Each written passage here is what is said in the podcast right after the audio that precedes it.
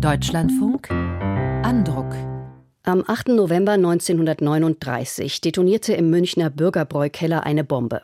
In dem Festsaal trafen sich NSDAP-Vertreter seit 1933 jährlich, Adolf Hitler eingeschlossen, um des gescheiterten Putschversuchs vom 8. November 1923 zu gedenken.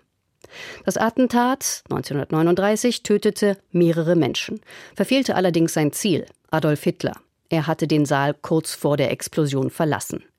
Über den Attentäter, den Schreiner Johann Georg Elser, meist nur Georg Elser genannt, war lange Zeit nicht viel bekannt. Um ihn und seine Motive rankten sich Gerüchte und Legenden. Der Historiker Wolfgang Benz schreibt in einer neuen Biografie über Leben und Tat Georg Elsers. Otto Langels stellt sie vor und beginnt mit einem Rundfunkbericht von 1939 über die Tat. Attentat auf die traditionelle Führerkundgebung im historischen Bürgerbräukeller. Der Führer hatte die Versammlungsstätte kurze Zeit vor der Katastrophe verlassen. Wäre die Kundgebung wie üblich verlaufen, so hätte der Mordplan sein Ziel erreicht. Der Rundfunk berichtete am 9. November 1939, einen Tag nach dem Attentat, über den Münchner Anschlag mit acht Toten und 63 Verletzten. Adolf Hitler war nicht unter den Opfern, weil er, anders als geplant, wegen schlechten Wetters frühzeitig den Saal verlassen hatte, um noch in der Nacht statt mit dem Flugzeug mit dem Zug nach Berlin zurückzukehren. Es war ein perfekter Plan gewesen, den der Schreiner Johann Georg Elser aus dem schwäbischen Königsbronn akribisch geplant und langfristig vorbereitet hatte.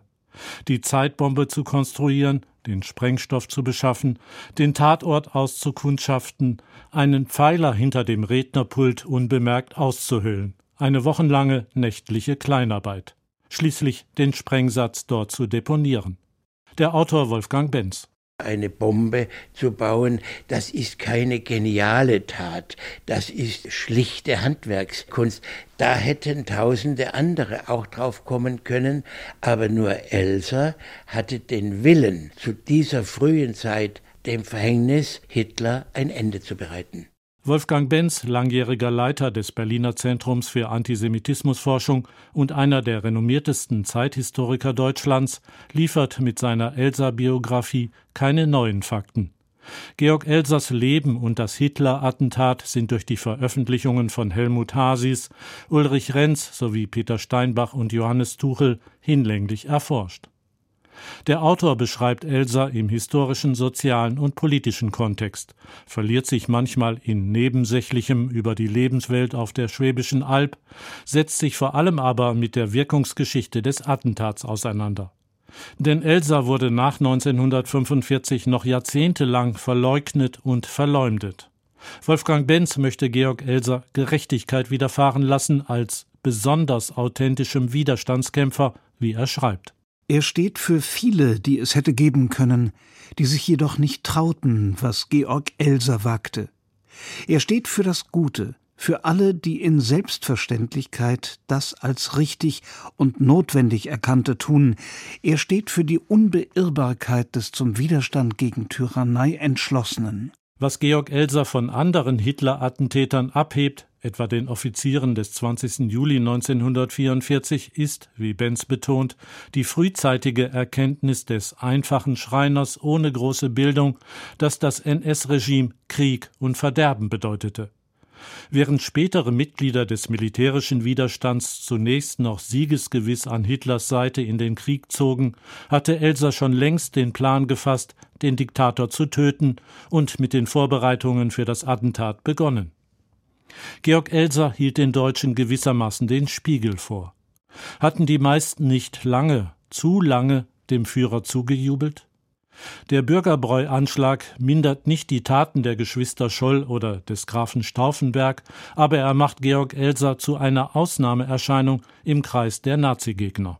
Es waren entweder Dilettanten, die dachten, man trifft den Hitler irgendwo und schießt ihn dann mit der Pistole über den Haufen oder versteckt irgendwo eine Bombe. Und bei den anderen, es war das endlose Zaudern und das Zuwarten und die immer wieder verstrichenen und verpassten Gelegenheiten. Für das NS-Regime war es schlicht unvorstellbar, dass ein einzelner Mann das Attentat ohne fremde Hilfe ausgeführt hatte.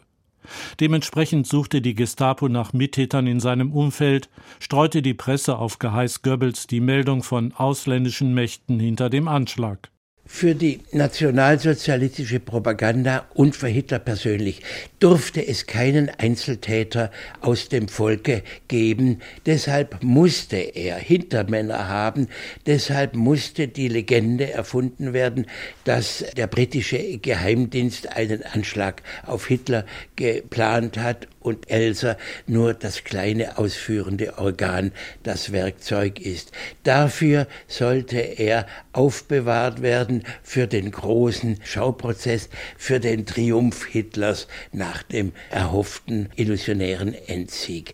Georg Elser wurde im April 1945 im KZ Dachau hingerichtet. Nach seiner Ermordung dauerte Elsers zweites Leben ein Vierteljahrhundert, so Wolfgang Benz. Teile der Öffentlichkeit übernahm die Nazi-Legende vom Agenten des britischen Geheimdienstes. Andere sahen in Elsa einen Handlanger des NS-Regimes, der mit einem absichtlich fehlgeschlagenen Attentat den Ruf Hitlers als von höheren Mächten geschützter Führer festigen sollte. Sein zweites Leben war von Gerüchten, Verschwörungstheorien und Legenden bestimmt.